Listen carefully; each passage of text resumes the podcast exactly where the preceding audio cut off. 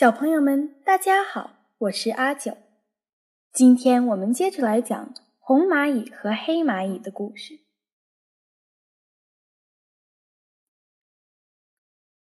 黑蚂蚁心里非常清楚，红蚂蚁们还会再来抓他们的小宝宝回去当奴隶。好，大家都咬紧幼虫，准备回家了，出发！红蚂蚁们每人嘴里咬着一只黑蚂蚁的幼虫，重新正装列队，踏上回家的路。他们完全按照出发时走过的那条路返回。不论原来的路有多么难走或危险，他们还是会选择同样的路回家，即使旁边就是一条既安全又平坦的路。他们也不会改变原来的路线，因此，了解红蚂蚁习性的金鱼们也在耐心的等待着它们回来。小林，红蚂蚁刚才死了那么多伙伴，他们还会走池塘边吗？别担心，小琪，红蚂蚁不管发生什么事，都会沿相同的路线回家的。池塘里的金鱼们一边游玩一边等待着。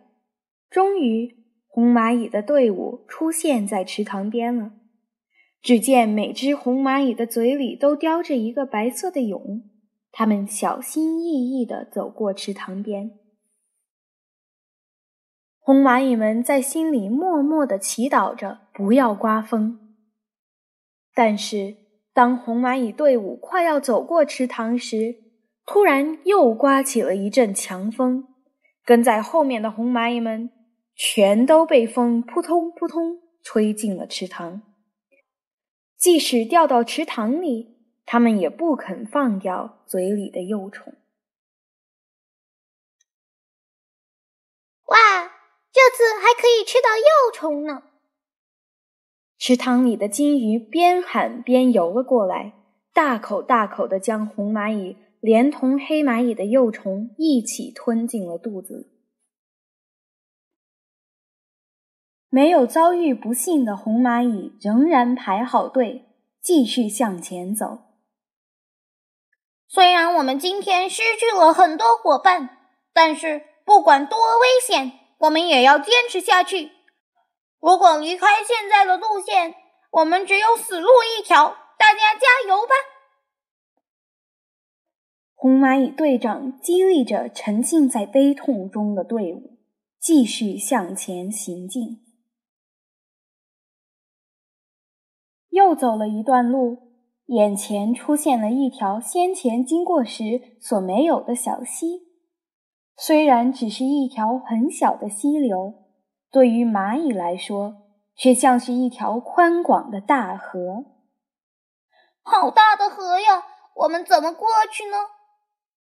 红蚂蚁们停在小溪前，不能前进。大家开始交头接耳地议论了起来。跟在后面的红蚂蚁们也赶了上来，队伍乱了起来。不管怎样，我们一定要通过这条大河。大家都跟着我。以胆子大而出名的蚂蚁阿勇挺身而出。走在了最前面，阿勇咬着幼虫，扑通一声跳进了水里，但是很快就被溪水冲走了。跟着阿勇跳进水里的红蚂蚁们也全都被溪水冲走了。我宁愿死，也不能丢掉这只幼虫。阿勇紧咬着幼虫，奋力地游起泳来。阿勇好不容易抓住了小溪中间的石头，他找到了一条从石头上面过河的路线。阿勇的勇气鼓舞了红蚂蚁们，其他红蚂蚁也纷纷跳进了河里。有些运气好的蚂蚁刚好爬到了漂流的叶子上，平安地渡过了小溪。还有一些红蚂蚁把倒在两岸的草当成小桥，摇摇晃晃地渡过了这条小溪。大部分红蚂蚁都勇敢地穿过了小溪，而且即使在如此艰难的过程中，也没有一只红蚂蚁丢掉嘴里的幼虫。但是，也有一些红蚂蚁被水冲到了两三米远的地方。它们着急的不知道如何是好。安全穿过小溪的红蚂蚁们继续往回家的方向前进。忽然，一张被风吹过来的报纸又挡在了他们的路上。紧急情况！紧急情况！前方出现了奇怪的新大陆。刚才我们来的时候根本没到过这个地方啊！红蚂蚁们看到那张巨大的报纸，全都吓坏了。跟在后面的红蚂蚁们也纷纷跑到前面来，停在了报纸前。怎么办呢？我们好像迷路了。红蚂蚁们相互对望着，担忧地说：“大家不要担心了。”我和侦察兵蚂蚁一起去找一找。阿勇和侦察兵蚂蚁一起来到报纸前，他们仔细的查看报纸的两边，打算往后撤退，又想继续前进，正在左右为难。嗯，这块新大陆底下好像有我们的气味，这条路的确是我们先前走过的路。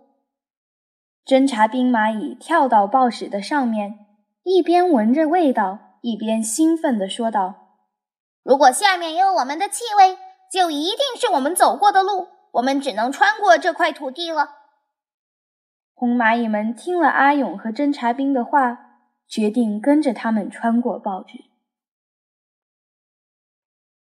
红蚂蚁们穿过报纸，重新排好队，继续向前进。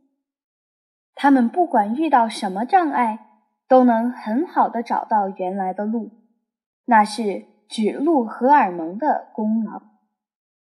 因为红蚂蚁们在地面上行走时，其尾部会分泌出一种物质，蚂蚁就靠着这种物质的气味找到回家的路。这种物质就叫指路荷尔蒙，就算被报纸盖住。或是被水冲洗过，对蚂蚁们来说都不成问题。只要地面上留有少量的指路荷尔蒙，它们就可以闻到自己的气味。哇，终于到家了！我们这次是凯旋而归呀！历经了艰难险阻的红蚂蚁们，享受着奴隶黑蚂蚁的服侍。开始舒舒服服的休息了。红蚂蚁们抓来的白色蛹，很快就会孵化出新的奴隶黑蚂蚁来。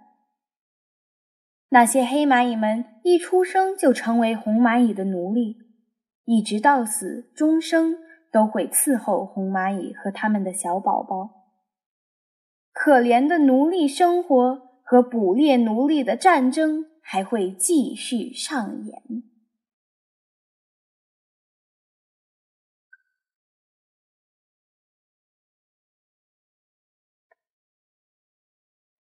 好了，小朋友们，红蚂蚁和黑蚂蚁的故事就讲到这里了。